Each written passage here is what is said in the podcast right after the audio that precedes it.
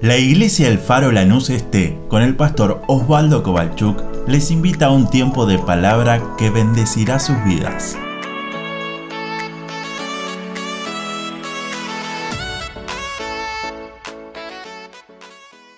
Sino para que nuestro corazón y nuestra mente entienda que Él sigue siendo grande por lo a Él una tumba no lo pudo detener.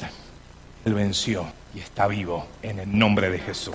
Abra conmigo, por favor, su Biblia en el Evangelio según San Mateo, capítulo número 21. Vamos a comenzar el tema del día de hoy. Mateo, capítulo número 21. Usted después puede leer todo el pasaje. La entrada triunfal lo encontramos en todos los evangelios, en el de Mateo, en el de Marcos, Lucas y Juan, porque era algo que iba a suceder. Empieza esta última semana en la vida terrenal de Jesús y empieza ahí en el Mateo capítulo 21 y Mateo va a llegar hasta el final contando lo que pasa solamente en estos siete días. Lo mismo que hacen Marcos, Lucas y Juan, le dedican gran parte de su, de su escrito, de su libro, a contar lo que sucedió en estos últimos siete días en la vida de Jesús. Mateo capítulo 21, empiezo del verso 6, usted como dije lo puede leer todo después para entender bien cada detalle. Y dice así, Mateo 21, verso 6 al verso 13, vamos a estar leyendo al 12, perdón, dice así, y los discípulos fueron e hicieron como Jesús les mandó, y trajeron el asna y el pollino, y pusieron sobre ellos sus mantos, y él, Jesús, se sentó encima, y la multitud, que era muy numerosa, tendía sus mantos en el camino. Otros cortaban ramas de los árboles y las tendían en el camino. Y la gente que iba adelante, la gente que iba detrás, aclamaba diciendo, Osana al Hijo de David, bendito el que viene en el nombre del Señor, Osana en las alturas. Cuando entró él en Jerusalén hablando de Jesús, toda la ciudad se conmovió diciendo, ¿quién es este? Y la gente decía, este es Jesús, el profeta de Nazaret de Galilea. Y entró Jesús en el templo de Dios y echó fuera a todos los que vendían y compraban en el templo y volcó las mesas de los cambistas y las sillas de los que vendían palomas y les dijo, escrito está, mi casa, no dice que la casa que la del otro, mi casa, dijo Jesús, casa de oración será llamada, mas vosotros la habéis hecho cueva de ladrones. Amén a la palabra de Dios. ¡Uh! ¿Cómo termina este pasaje? De hecho, a veces hasta nos cuesta predicarlo. Pero hagamos un poquito de introducción para ir a la segunda parte que he leído. Jerusalén, la ciudad donde Jesús estaba entrando, significa ciudad de paz. Eso significa Jerusalén, viene de Shalom. Ciudad de paz. Y el que estaba entrando en ese pollino era el príncipe de paz. Jesús entra en Jerusalén. Antes de entrar en Jerusalén, verso 1 lo podemos leer, Jesús con sus discípulos están en Betfagé, un lugar donde había muchas higueras, un lugar, la ciudad de los higos se la conoce. Y de hecho era el lugar donde la tradición dice que se juntaban o criaban los corderos que luego iban a ser sacrificados en el templo. Y ahí Jesús, usted conoce la historia, manda a dos de sus discípulos a buscar a un pollino que estaba atado en una esquina y que la clave era, ¿cuál era la clave? Si alguien te pregunta algo, vos le tenés que contestar esto. El Señor lo necesita. Los dos discípulos fueron, imagínate si te mandan a vos, andá a la estación Lanús, vas a encontrar un auto, vos te metés, no pasa nada. Si alguien te pregunta, decirle que en la iglesia lo necesitamos. Ah, ¿quién se anima a ir? Nadie levantó la mano. Pero los discípulos fueron, vieron que siempre los discípulos decían de todo, ¿no? Que, eh, Jesús, ¿qué onda? No le dijeron nada. Y fueron. Me puedo imaginar la charla. O, no sé, mandanos un WhatsApp a ver qué onda. Contestanos. Y vuelven los discípulos con el pollino. Ponen a Jesús para que se siente. Ponen sus mantos, una señal de reconocer que Él era el rey. Ponen los mantos, la gente en el camino para que pueda entrar y caminar Jesús, las palmas de los árboles. Por eso quizás usted cuando venía hoy cada vez se ve menos, pero quizás en la calle vio a alguno con un ramito diciendo, este va a adorar a un templo. La gente aclamaba, los que iban adelante, los que iban atrás. Y todo esto sucedió, dice la Biblia, para que se cumpliese lo dicho por el profeta. A Jesús no se le escapaba nada.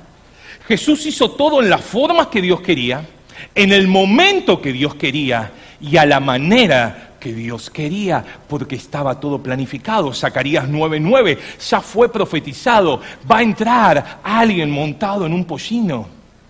Y Jesús vino a cumplir todo lo que de él estaba escrito. Y quizás muchas veces Jesús hacía milagros ¿Y qué le decía a la gente? Por favor, no le cuentes a nadie que yo hice este milagro. Y uno dice, para Jesús, ¿y ahora? ¿Y ahora por qué es diferente?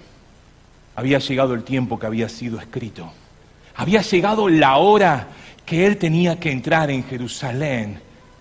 Porque así como el sumo sacerdote salía de la ciudad a buscar un cordero, para luego, cuatro días después, ser sacrificado Jesús estaba entrando y no era un cordero más. No era alguien que, como otros miles de corderos que se sacrificaron en todos esos años, sino que Juan el Bautista decía, he aquí, el cordero de Dios que quita el pecado del mundo. Y ahí Jesús entra. Ahí Jesús viene a contar lo que tantos profetas habían anunciado.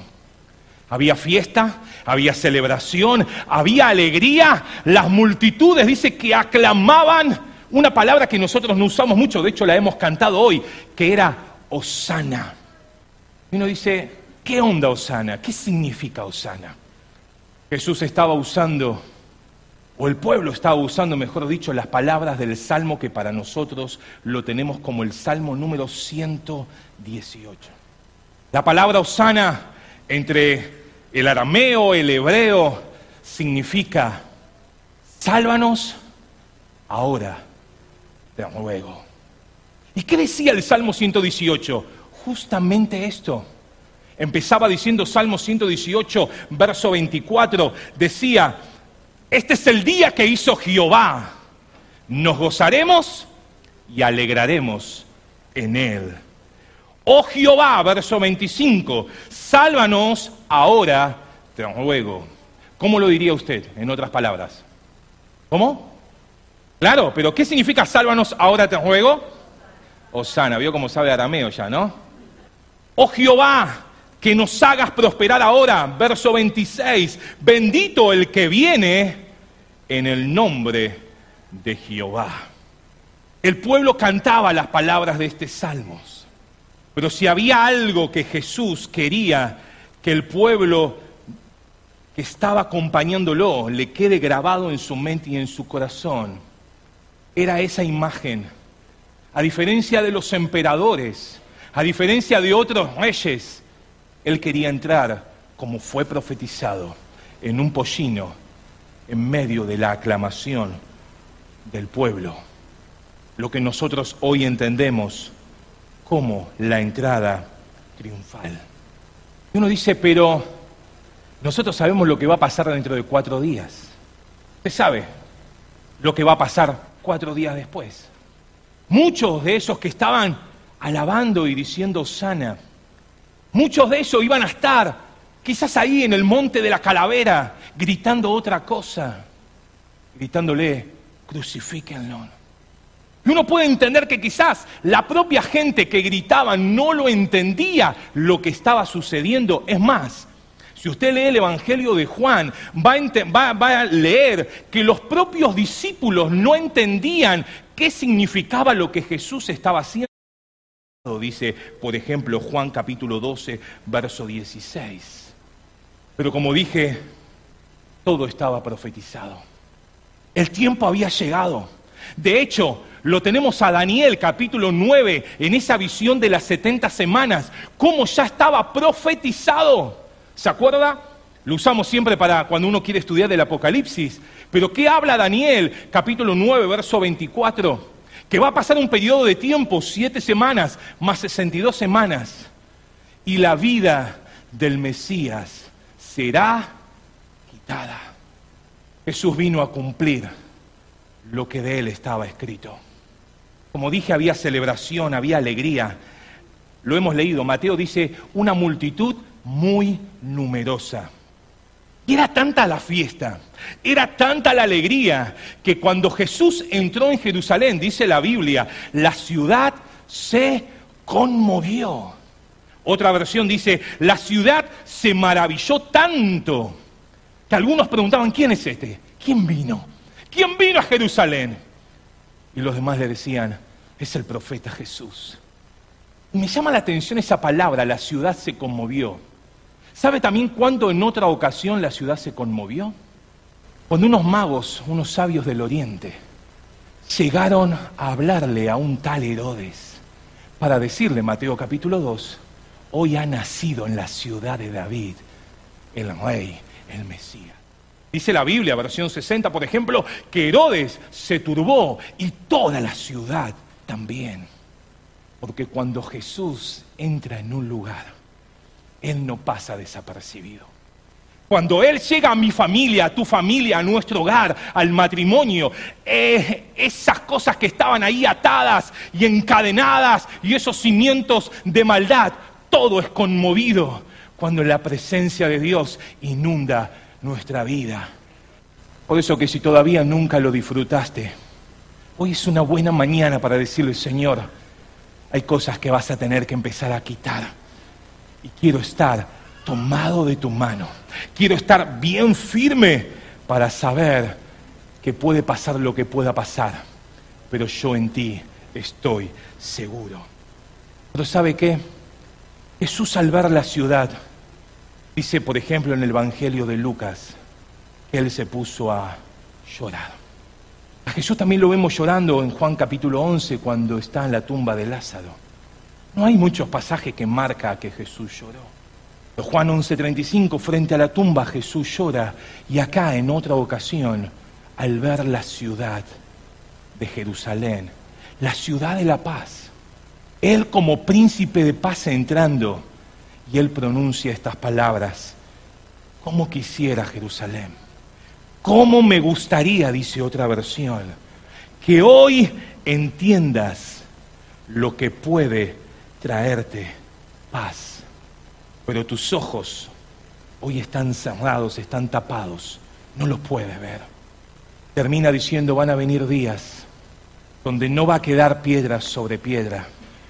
Tus hijos que estarán en el medio serán sepultados porque no conociste el tiempo de tu visitación. ahí entramos en el pasaje que leíamos, Él va al templo. Me llama la atención este pasaje, de hecho, hasta a veces nos cuesta predicarlo. Porque claro, en medio de todas esas canciones, en medio de los aplausos, en medio de los mantos, en medio de la gente que ponía sus mantos y ponía sus palmas, Jesús entra al templo y dice la Biblia que empezó a tirar las sillas de los cambistas, de los que vendían palomas. Y dije, Señor, ¿qué pasó ahí? Ese Jesús que lo teníamos amoroso, ¿no? Te abrazo. ¿Qué pasó? Me puedo imaginar la escena cuando Jesús dice, mi casa, mi casa es una casa de oración, pero ustedes la han hecho cueva de ladrones. Y estudiando un poco la tradición y estudiando un poco los pasajes este mismo en los otros evangelios, me puedo imaginar a cada uno que venía a ofrecer su sacrificio con su animalito. Llegando al templo, lo vamos a hablar el jueves, pero al cordero había que tenerlo cuatro días inspeccionándolo, observándolo para que no tenga defecto. fue lo que Jesús atravesó esos días ante la mirada de todos. Pero me imagino ese que venía con tanto gozo a decirle, voy a hacer mi sacrificio a Dios. Llegando con su corderito, con su palomita, y en el templo le digan, no, ese animal no se puede. ¿Cómo que no? Si lo estuve mirando, no hay defecto. Cuatro días me estuve encariñando, era mascota en casa y hoy está para ser presentado. No, ese animal no te sirve. ¿Cómo que no me sirve? No te sirve. Pero tranquilo, acá venden animales. Claro, no tenés que volver, olvídate, estos animales, no acá, no, sino, sino en el lugar, en el templo seguramente, porque algunos miran diciendo, ¿dónde? No, hay animales certificados. Hay animales que están 100% listos para ser sacrificados. Bueno, me imagino el que quería ofrecer sacrificio iba hacia la cola, la fila, y le llegaba el turno. Le decían, mire, somos tantos, necesito un corderito. Sí, no hay problema. Sale tanto. ¡Eh! ¿Dónde lo compraste? Me imagino sacando la billetera, queriendo pagar. Y le decía, no, yo esas monedas no las puedo tocar, porque esas monedas no se usan en el templo. Esa es la, moneda pagana. Vos tenés que ir a cambiar moneda, pero acá a la vuelta. Entonces iba a la mesa de los cambistas. Le decían, cambio, cambio, cambio, cambio, ¿no? Eh, ¿Cómo lo conoce? Entonces, iba y le cambiaba y lo estafaban de todos lados. El cambio no era lo que era.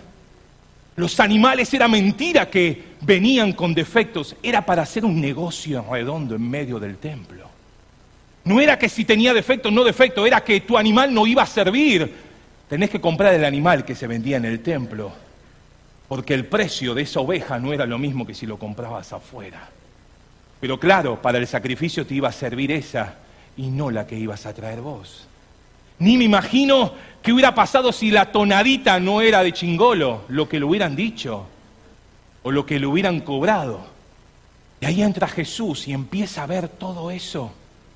Por eso que lo vemos a Jesús tirando las mesas de los cambistas, tirando esas palomas por todos lados y las ovejas. Y hizo toda una revolución en ese día.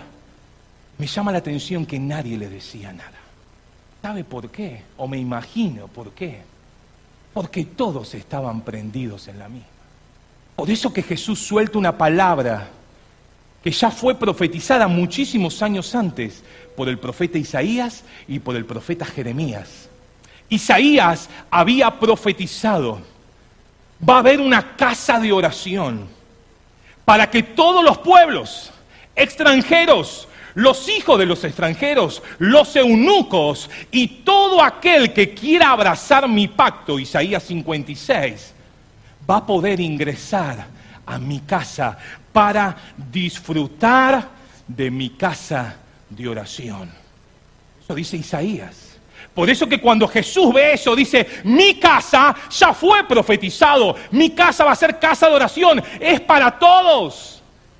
Pero había un negocio de algunos pocos oveja 100% certificada por el sacerdote del turno. Ah, esa llevala que esa seguro que pasa. ¿Cuántas veces nosotros somos iguales? Esa canción, no, la otra. Ese hermano, no, el otro. Esa cosa, no, la otra. Y somos iguales. Jeremías profetizó. Ustedes que se paran tienen que analizar cómo son sus caminos, Jeremías 7 ¿Cómo son vuestras obras? Y profetizaba esto. Por afuera muestran una adoración, porque ellos decían, este es el templo de Jehová, primera vez, segunda vez, este es el templo de Jehová, tercera vez, este es el templo de Jehová. Pero simplemente queda en una vana repetición. Vea después Jeremías 7, ustedes oprimen a los extranjeros Ustedes oprimen a las viudas, ustedes oprimen a los huérfanos, matan, hurtan, adoran falsos dioses, han hecho de mi casa una cueva de ladrones. Por eso que Jesús, cuando entra en el templo, él quería mostrar esa imagen de una religión vana, que por afuera mostraba algo, por adentro estaba vacía. Había mucha actividad, muchos sacrificios, pero la presencia de Dios ya no estaba en ese templo. Jesús, tirando la mesa de los cambistas, quería mostrar que la religión no les servía para acercarse a Dios. Podían ganar millones vendiendo ovejas especiales o certificadas para pedir perdón.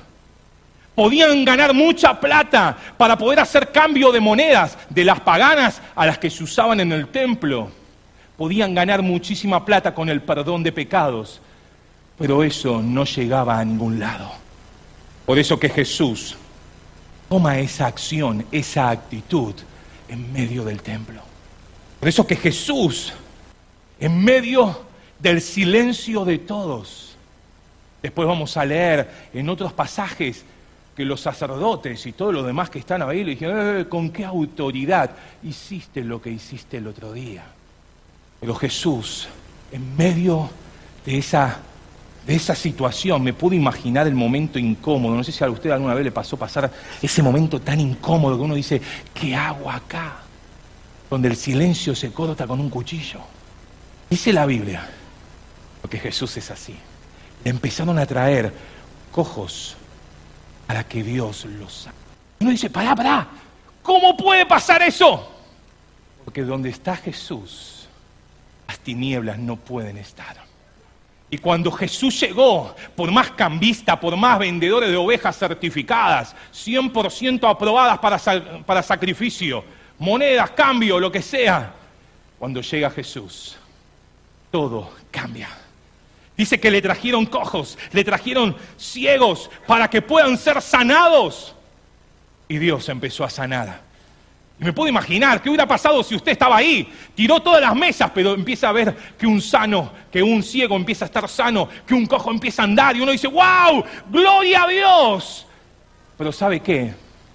Mateo sigue diciendo, las máximas autoridades, los líderes religiosos, se indignaron.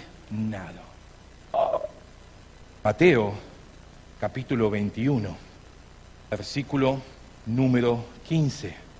Los principales sacerdotes y los escribas, viendo las maravillas que hacía y a los muchachos aclamando en el templo diciendo, Osana al hijo de David, se indignaron. ¿Qué hacemos nosotros cuando a veces nos preguntan, che, ¿por qué no fuiste al culto? Ah, es complicado. ¿Cuántas veces una adoración, hay un fluir del espíritu. Nosotros estamos con el celular viendo qué compro. Que a los sumos sacerdotes le damos con una caña, ¿no? Oh, qué tipo, ¿cómo va a vender una oveja tan cara? ¿Cómo van a cambiar así? No somos iguales. Pasaría si Jesús entraría físicamente como entró en el templo. a veces por fuera, como era la religión, entraba, se cumplía todo. La oveja esa no, tiene defecto, comprá la otra. Y estaba bien porque no tenía que tener defecto para que sea como Dios había mandado. Pero terminaba siendo un negocio, no era porque era mala la que traían. ¿Cuántas veces nos indignamos porque el culto terminó diez minutos después? No, no puede pasar. Miércoles vine y tú, hasta las diez menos diez estábamos orando. Eso que Jesús usa el Salmos capítulo 8, cuando ve la indignación de esos hombres. Dice, de la boca de los niños y de los que maman, perfeccionaste la alabanza. Mire, ese es un temón para hablar. Estaba diciendo Jesús, tantos años proclamaban que iba a llegar un día. Tantos años con sus sacrificios estaban demostrando que un día iba a llegar el perfecto, el que iba a cumplir todo como estaba profetizado. Y hoy ustedes simplemente, por eso que dice, perfeccionaste la alabanza. El tiempo se había cumplido, Jesús había llegado. Y avanzo para terminar, para que nadie se me indigne hoy. Todo lo que pasaba en el templo quedaba en apariencias. Llamado la prédica de hoy, hojas, frutos. Porque de apariencias a veces somos tan buenos, corbatita, hoy no estoy usando corbata, pero saquito, Biblia letra grande. Eh, no, porque el diablo por duda, si no la lee, y a veces de apariencias 100% cristiano. Decimos, estuve en el templo, soy miembro del faro Lanús Este. Jeremías decía, ustedes hablan mucho, pico para afuera, dicen un montón de cosas, pero adentro están distintos.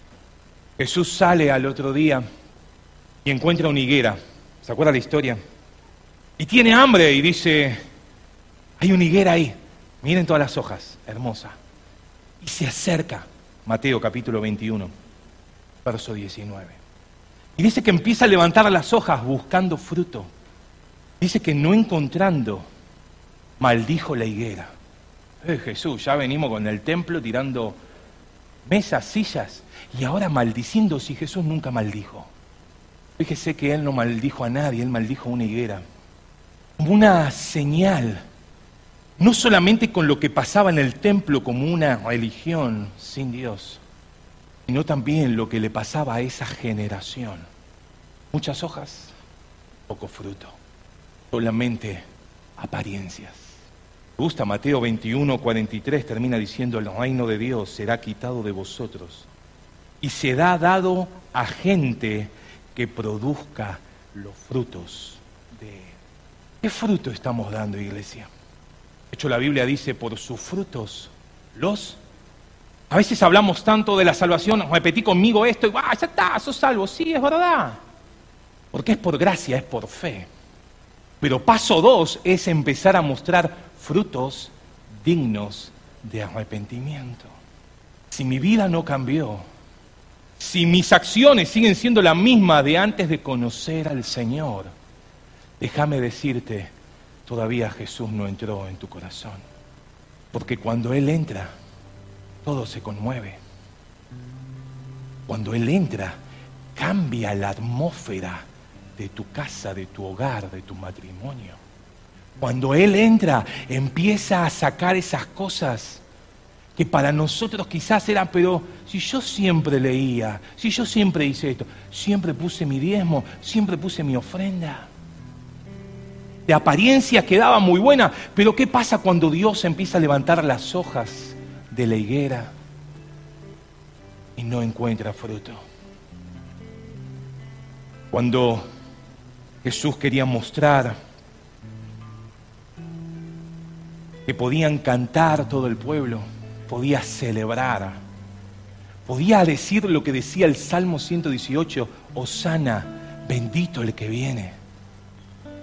Pero en su corazón estaba lejos de la presencia de Dios.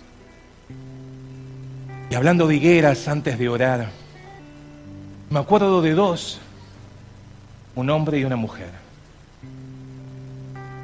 que cuando desobedecieron, fueron a buscar también hojas de higuera, porque pensaban que con eso iban a poder esconder su pecado. ¿Te acordás? Génesis, allá, Adán y Eva.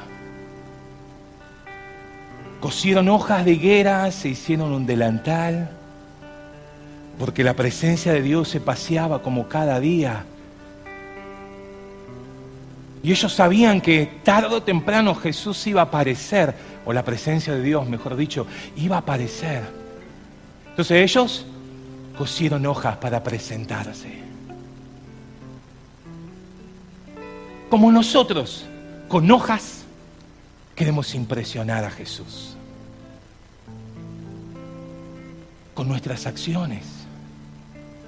¿Está mal? No, no está mal. Por eso que llamé hojas y frutos. Porque cuando Jesús vio las hojas, dijo, ya es tiempo que haya higos, porque si hay hojas, tiene que estar la primicia del fruto. Por eso que Jesús empieza a levantar las hojas buscando fruto. Adán y Eva, con sus hojas de higuera, quisieron impresionar y tapar su pecado. Pero sirvieron para algo? Para nada. Igual que nuestras obras. Si simplemente son para que me saquen una foto, si simplemente son para quedar bien con el otro. De hecho, la propia Biblia te dice, tu mano derecha que no sepa lo que haga la izquierda. Porque si hay algo que Dios mira, como le pasó a Caín, como le pasó a Abel, Dios primero mira el corazón, la intención. Por eso que dice que miró a Abel y a su ofrenda y le agradó. Pero cuando lo vio a Caín y a su ofrenda, porque ¿con qué lo vamos a impresionar a Dios? Si Él sabe hasta lo que vamos a pensar. Dice la Biblia que no salió la palabra de nuestra boca y Él ya la sabe. ¿Con qué lo vamos a impresionar? Me compré el himnario con notas. Me compré una Biblia más grande. Tengo la Biblia firmada por todos los hermanos. Por eso que él seguía diciendo, tantos sacrificios, pero su corazón está lejos. Dios al ver que el hombre y la mujer habían pecado y con hojas de higuera intentaron taparse, mató un animal para poder hacerle y vestirlos con pieles de animales. Un animal inocente tuvo que morir para que ellos no mueran automáticamente. Así como Jesús vino a morir por nosotros, para que vos y yo, que estábamos muertos en nuestros delitos y pecados, podamos tener vida y vida en abundancia. Querida iglesia, queridos hermanos, hermanas, ¿qué hay abajo de nuestras hojas? ¿Será que somos peor que los fariseos, que los sumos sacerdotes, diciendo, esta oveja sí, esta oveja no? Recordad que Él puso a nosotros, sus hijos, para que esta casa sea llamada casa de oración y no cueva de ladrones. Que nuestra vida no sea solamente hojas, que nuestra fe en Dios haga lo que Jesús le quería mostrar a sus discípulos. Los discípulos le dijeron, maestro, se secó la higuera. Y sí, sí él lo dijo. Y si tuvieras esa fe, le dijo, puedes pedir lo que quieras. Porque de eso se trata. De poder no solamente de teoría hablar, sino poder experimentar ese nuevo nacimiento cada uno de nosotros. Por eso que si te toca servir a Dios, decirle, Señor, en lo poquito o en lo mucho, cuando levanten las hojas, quiero empezar a dar frutos de mi fe en ti, de que no quede solamente en apariencias, sino que podamos decirle, Señor, quiero cada día servirte con total integridad, en santidad pero reconociendo, no solo con canciones un domingo a la mañana, no solamente levantando las manos en una iglesia, sino diciéndole cada día, bendito el que viene en el nombre del Señor. Ponete de pie, por favor, equipo, por favor, acompáñenme. Aún Jesús sabiendo lo que la gente iba a hacer después. Él fue a morir por nosotros. Sabiendo de que muchos le iban a decir crucifícanle. Él no tuvo problemas en abrir sus brazos y decir, Padre, perdónales, porque no saben lo que hacen. Y quizás en ese mismo perdónales nos veía a nosotros. Que quizás con nuestras apariencias queremos demostrar algo que no somos. Pero que en esta mañana le podamos decir, Señor, quiero dar hojas, pero también quiero dar frutos. Para que tu casa no se llame más cueva de ladrones, sino que se llame casa de oración. Aleluya, vamos. Señor, nos unimos a aquellos que han pedido oración a través de las redes sociales. Que han mandado un WhatsApp diciendo, Dios, mira, mira a mi hermano, mira a mi familia que está pasando una dolencia. Señor, mira a aquellos que están internados en el hospital y lo han ido a visitar esta semana como iglesia. Señor, aquellos que han anotado sus pedidos de oración aún el día de ayer sábado en la feria. Aún, Señor, aquellos que han enviado a través de este chat online en esta mañana. Señor, con esa fe que tú le has marcado a tus discípulos, queremos orar en esta mañana para que tu voluntad se cumpla en la vida de cada uno de aquellos que en esta mañana te dicen, Dios, necesito un milagro en mi familia. Señor, mira, mira estos buzonos, estos escritos que hay adentro del buzón. Hermanos que han escrito diciendo, creo que Dios puede sanar. Señor, gracias por lo que has hecho. Gracias por lo que has sanado. Gracias por las cosas que tú ya has dado.